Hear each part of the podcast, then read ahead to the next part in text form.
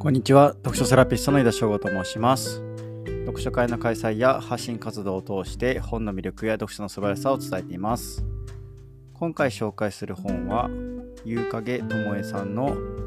ゆうかげともえ短編集1氷砂糖という一冊になります。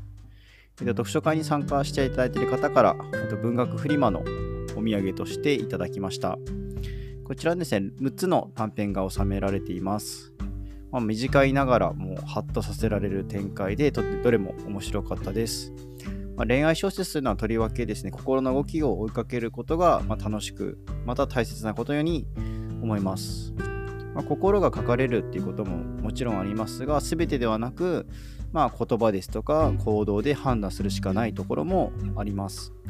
またですね、思っていることと実際の行動が、まあ、それが一つでまとまっているということではなく、まあ、それを駆け引きという人もいると思います。まあ、それを含めて恋愛の魅力なのかなっていうのを読んでいて感じました。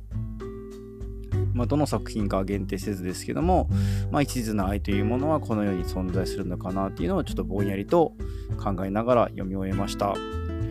最後まで聞いていただきましてありがとうございます。また次回も楽しみにしていてください。読書セラピストの井田翔吾でした。